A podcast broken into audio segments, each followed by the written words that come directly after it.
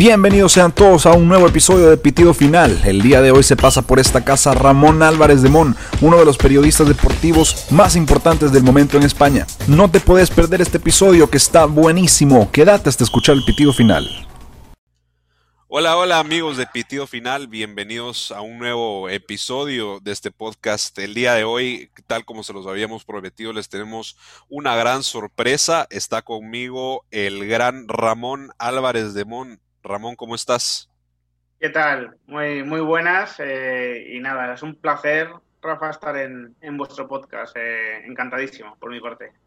Llevamos... Eh, tal vez un par de meses tratando de, de, cuadrar esta colaboración y de verdad que para mí es, es un honor. Y, yo cuando, cuando te contacté, Ramón, nunca hubiese pensado que para la fecha que me dijiste que habláramos iba a estar pasando todo lo que está pasando. Entonces, así que eh, realmente se nos, ha, se nos ha juntado la tormenta perfecta. Eh, para los que no te conocen, que creo que deben de ser muy pocos para estas alturas, eh, Ramón es, eh, es un periodista independiente, realmente él es abogado, si no me equivoco, pero ejerce como, como asesor fiscal. yo recuerdo que te conocí por Twitter porque recuerdo que Madridismo Real te, te, hizo una promoción ahí, dijo que era socio compromisario del Madrid y que eras una cuenta que ningún madridista podía no seguir. No sé si sigues todavía escribiendo artículos para la galerna. Em, bueno, es, entonces escribe artículos para la galerna y aparece eh, esporádicamente o, periódicamente, mejor dicho, en Radio Marca. Pero eso no es el, el, lo que tiene ahorita a Ramón por la cima. Ramón eh, hace un par de meses empezó un canal de YouTube con su nombre, lo pueden ir a seguir, se los pedimos por favor, Ramón Álvarez de Mon en YouTube, eh, muy importante que lo sigan y que le den seguimiento a todo lo que Ramón está contando porque eh, creo que está rompiendo el periodismo español y viniendo de una corriente independiente, lo cual es muy importante y, que nos deja un mensaje muy claro de la comunicación eh, digital. Eh, gracias Ramón por estar aquí. Está con nosotros también eh, Andrés Castillo, que nos acompaña por si no lo han escuchado.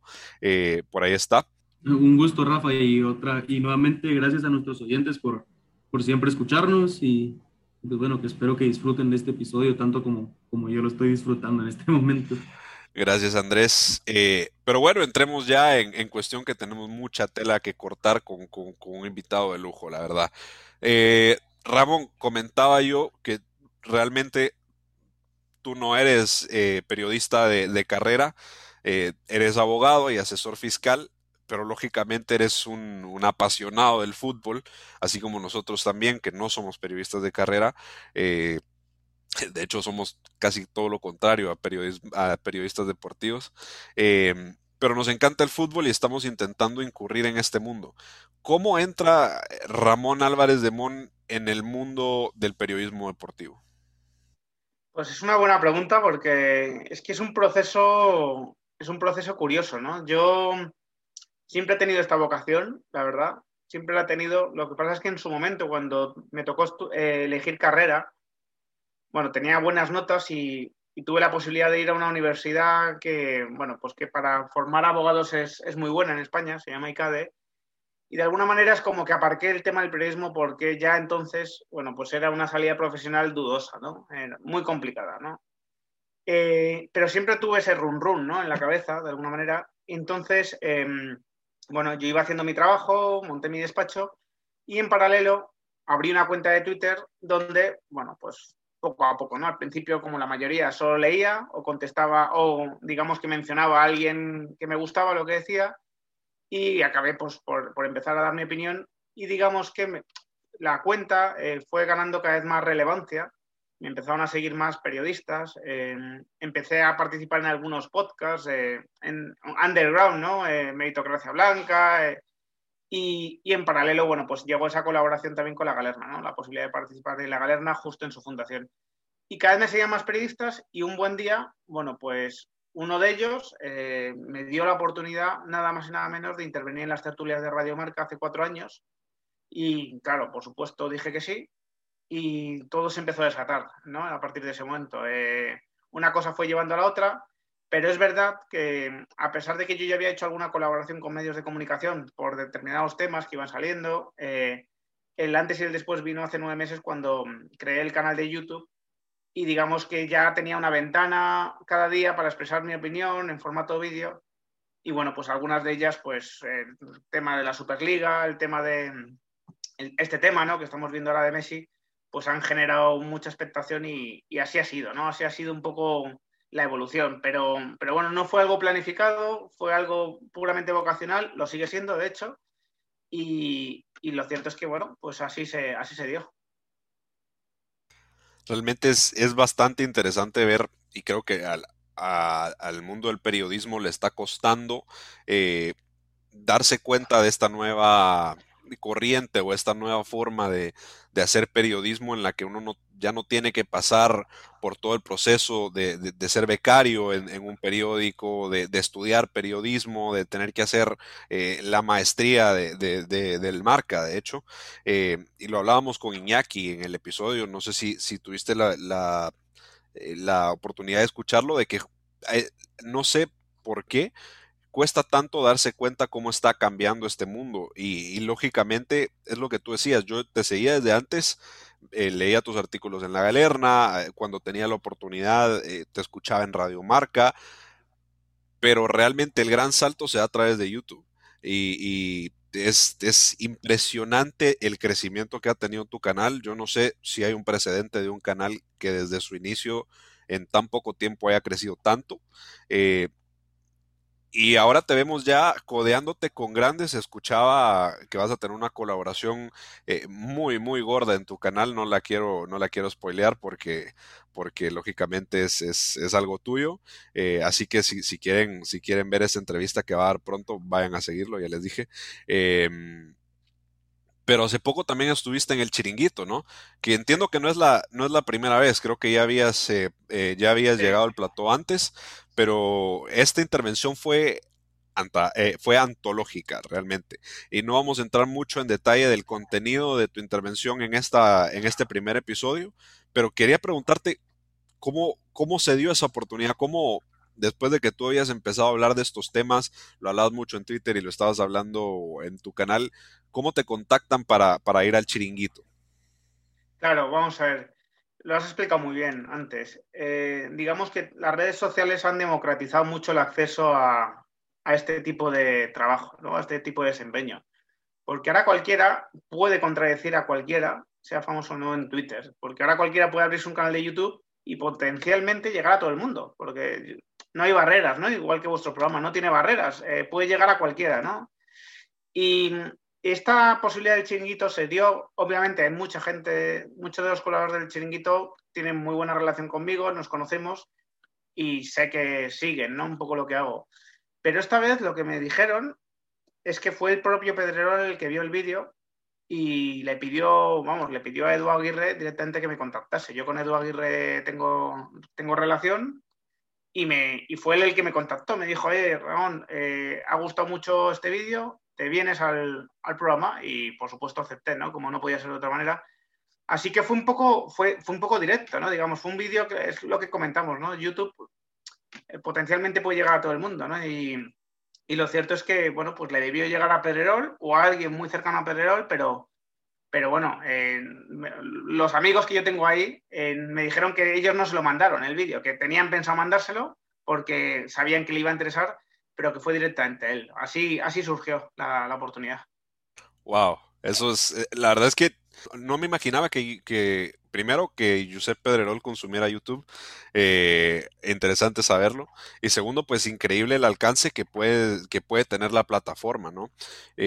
Que uno de los, de los periodistas que más audiencias tiene en, su programa pueda encontrar eh, un componente que le falta a su programa, que él sienta que necesita tener a través de una plataforma como YouTube.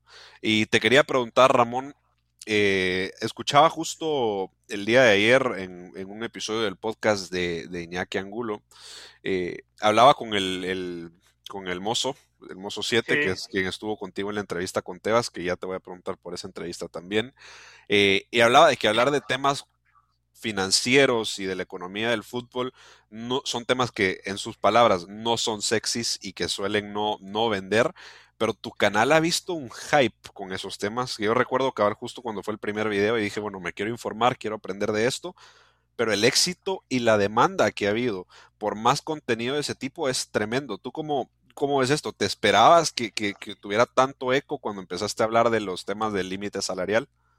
No me lo esperaba. Eh, te voy a ser sincero, no fue algo estratégico, que podría haber sido, pero no lo fue, sino que fue algo que, bueno, yo tenía un poco ese conocimiento y por responsabilidad creía que tenía que compartirlo, pero no creía que iba a funcionar de esa manera. De hecho, era algo que quería limitar mucho en el canal porque tampoco quería, eh, digamos, ponerme barreras de esa manera, ¿no? Pero la sorpresa es que ha funcionado muy bien y yo creo que es por dos motivos. Eh, el primero es que tiene mucha incidencia en estos momentos, en las cosas que están pasando, ¿vale? Y no se están explicando bien desde la gran parte de la prensa, ¿no? Entonces, eh, no voy a entrar en el tema, que querréis entrar después, pero Messi y Laporta llevan dos meses de acuerdo y no se, y no, todavía no se anuncia, ¿no? Entonces, a mí me dio por pensar qué está ocurriendo para que eso ocurra, ¿no?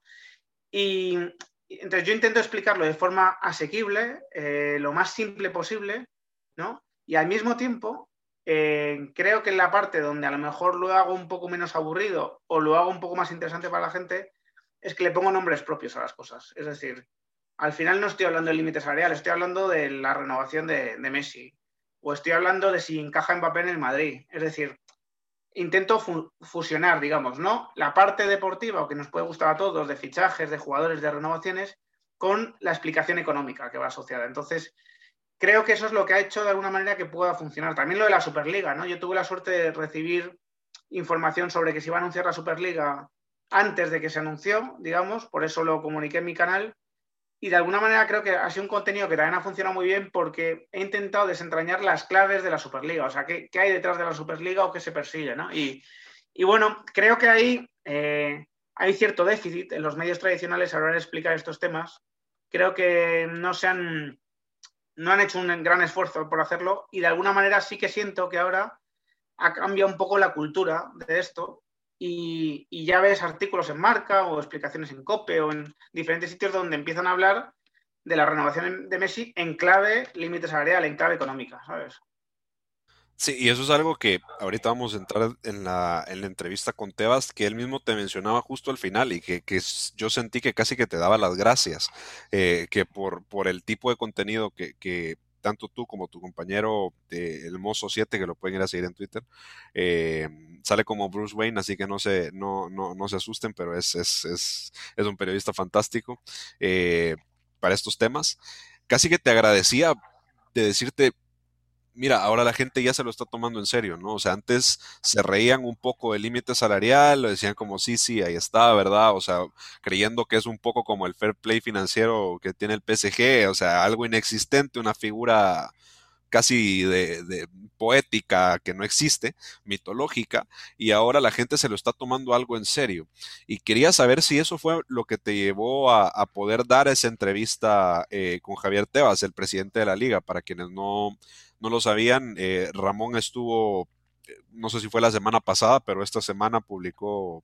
Eh, fue, esta, misma semana, grabamos el martes y se publicaron dos episodios, el miércoles y el jueves se publicaron. Pueden encontrarlos en, su canal de YouTube, una entrevista en exclusiva con, Javier Tebas y con el encargado de la liga del límite salarial y de los temas de fair play financiero en la misma sede de la liga. O sea, eso es realmente tremendo.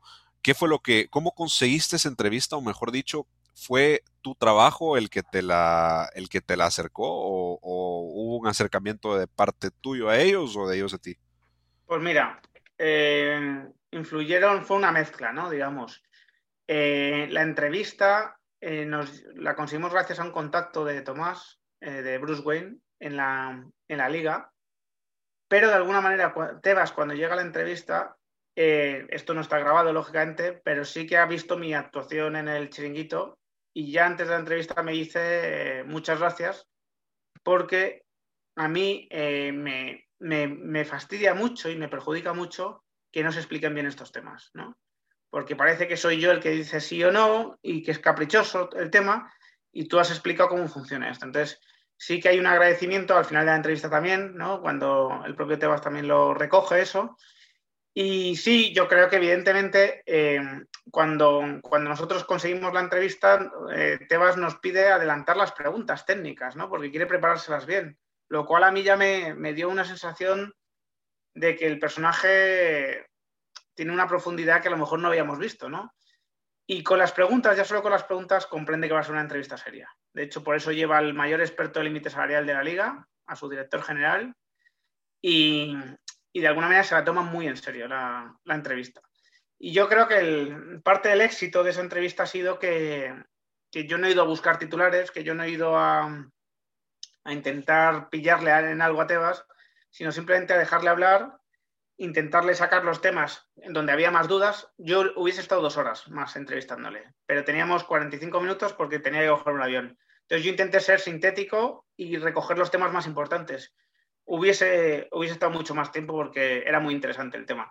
Y yo creo que parte del éxito fue esa. Lógicamente también, claro, ha causado mucha sensación y seguramente cierto malestar también en parte de los medios tradicionales, pues que un, una persona con un canal de YouTube recién creado hace nueve meses tenga acceso a esa posibilidad y no lo hayan tenido, y a lo mejor no lo hayan tenido ellos, pero yo creo que es una cuestión de interés. Yo creo que ellos no, no han mostrado el interés de aclarar de verdad estos temas, ¿no? Y entonces, eh, bueno, pues es una cuestión de tener la oportunidad y cogerla de alguna manera.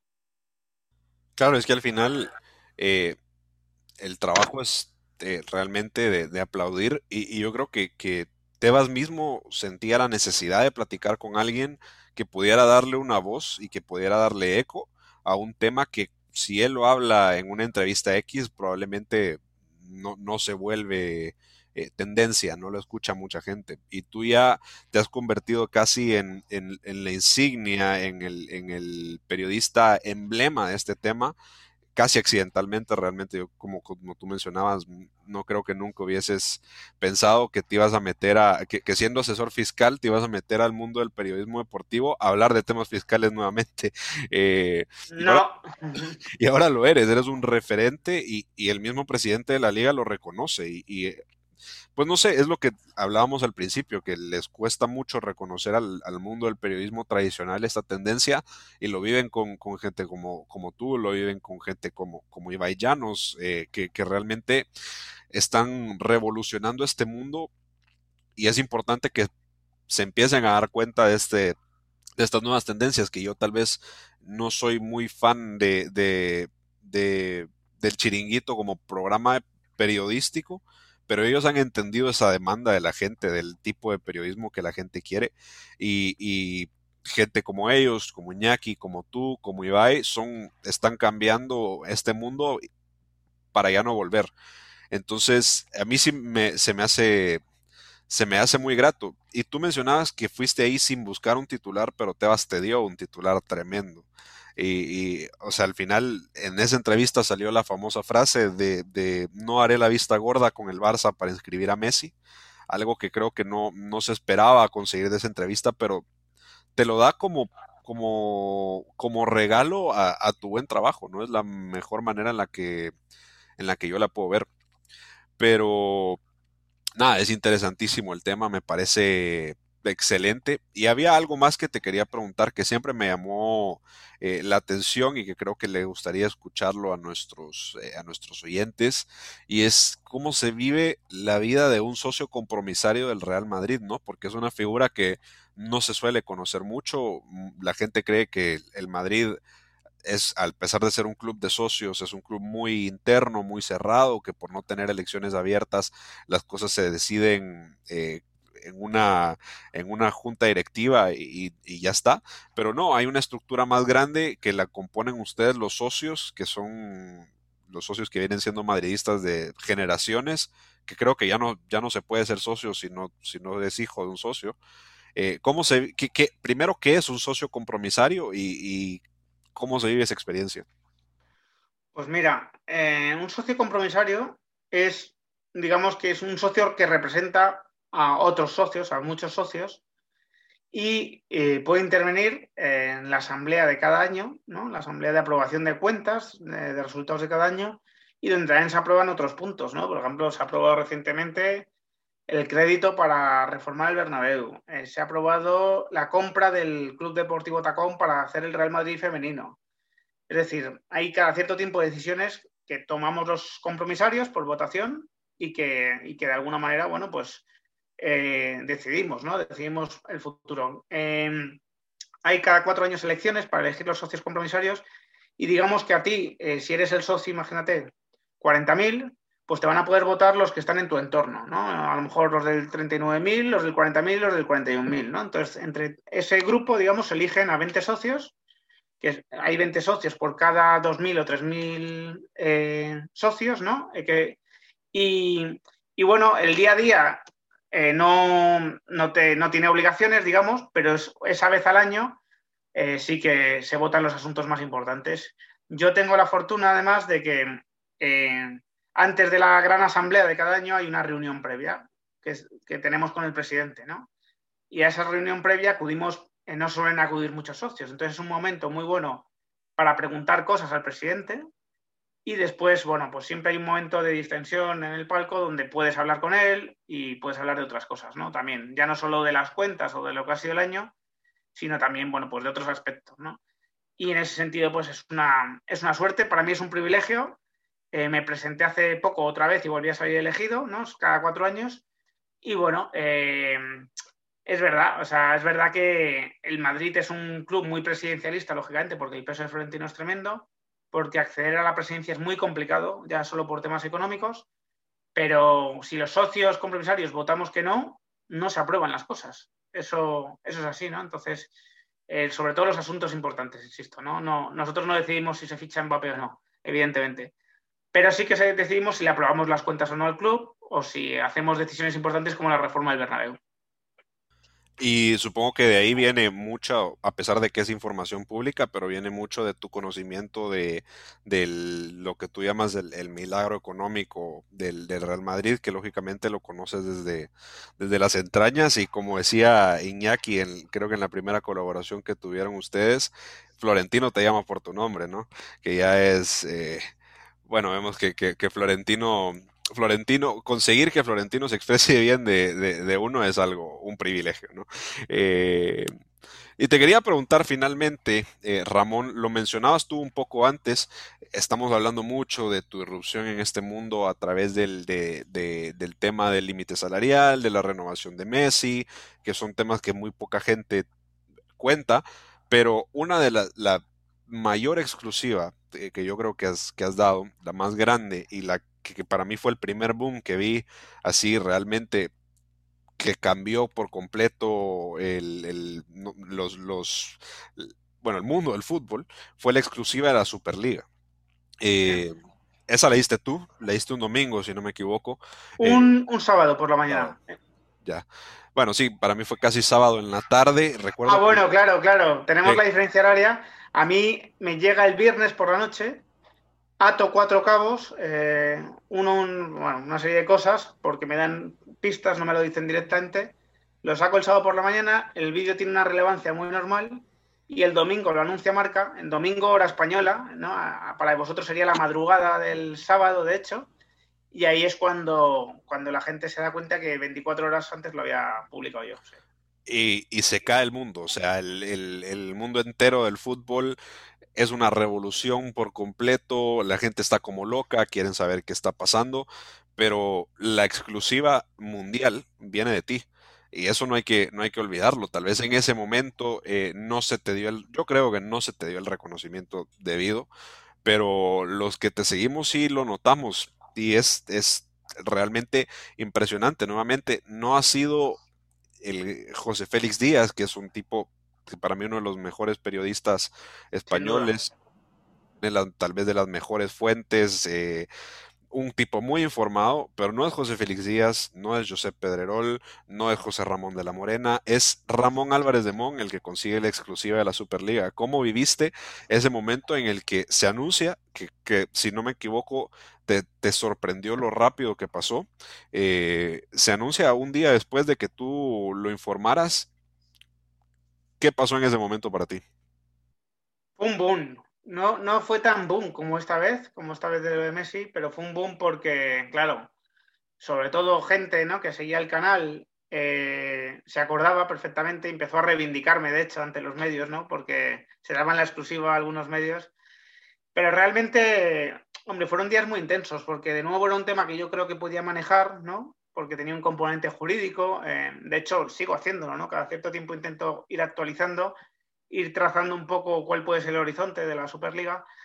Y sí, sí, sí, fue un boom. Es verdad que fueron días muy intensos. Yo no estaba acostumbrado a que me pasase eso, sinceramente. O sea, esta vez de lo de Messi me ha, cogido un poco menos de sorpresa que la otra vez, que fue totalmente inesperado. Y, bueno, eh, pues para el canal fue importante, lógicamente, porque al final la gente pues reconoce, ¿no? Un poco eso.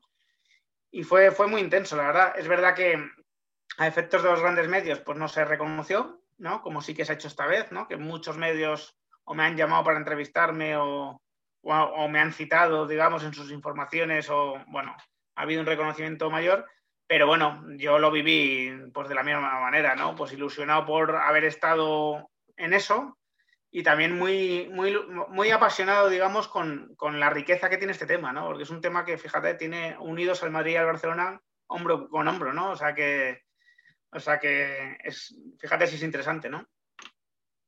Sí, sí, tremendo. Eh, y vamos a hablar un poco más de, temas como la Superliga en la segunda, en la segunda parte de esta entrevista, lógicamente. Em, pero ya para ir cerrando, sí quería darte ese reconocimiento porque justo lo que mencionabas ahorita de, del componente jurídico, el tema de la Superliga, al final tu periodismo sí es periodismo de, de información porque sí tienes tus fuentes, pero es mucho periodismo de información eh, bien eh, bien estudiada, ¿no? Eh, tú das tu información basado en tu conocimiento jurídico como abogado, das tu información basada en tu, en tu conocimiento sobre temas fiscales, porque es a lo que te dedicas, el final es algo que no suele tener el periodismo, ¿no? O sea, el, periodista de carrera eh, tiene muchas herramientas y, y, pues muchas aptitudes, lógicamente, pero no suele haber un, un tecnicismo en, el periodismo como sí lo estás haciendo tú. Y eso creo que es algo sumamente valioso, algo que también eh, le veo mucho a, Tomás, a tu compañero que estuvo en la entrevista de Tebas, y creo que está generando mejorando el producto del periodismo, ¿no? Porque al final hay gente mejor informada que no se informa solamente a través de, filtraciones y de, periodistas que, que puede que estén vinculados a alguna figura importante dentro del mundo del fútbol, sino que viene de la opinión de alguien que, realmente es profesional en el tema y que sabe muy bien de lo que está hablando. En el chiringuito que he evidenciado, donde el mismo, eh, eh, creo que Iñaki decía, nadie se atrevió a contradecirte, porque lógicamente todo el mundo sabía de que nadie tenía mejor información que la que tú tenías. Entonces, eh, sí quiero resaltar eso para los que no te conocían. Es eh, tremendo y a mí me encanta por fin poder tener información de calidad que viene de una persona que a pesar de que, eres madridista, eh, no, no, no, está sesgado a la hora de dar información técnica y, y realmente profesional. Entonces, eh, Chapo, Ramón Álvarez de Mon, muchas gracias por esta eh, primera parte de la entrevista. Nos estaremos viendo eh, con, nuestros oyentes. dentro de dos días saldrá el, la segunda parte de este episodio. Así que muchas gracias amigos de Pitio Final por estarnos escuchando y muchísimas gracias Ramón Álvarez de Mon por pasarte por esta casa. El agradecimiento es todo mío. Muchísimas gracias por tus palabras. Y nada, encantado de, también tener esa segunda intervención con vosotros. Así que animo a la gente a que, a que os escuche, por supuesto. Bueno, excelente Ramón. Gracias a todos por escucharnos. Nos vemos a la próxima.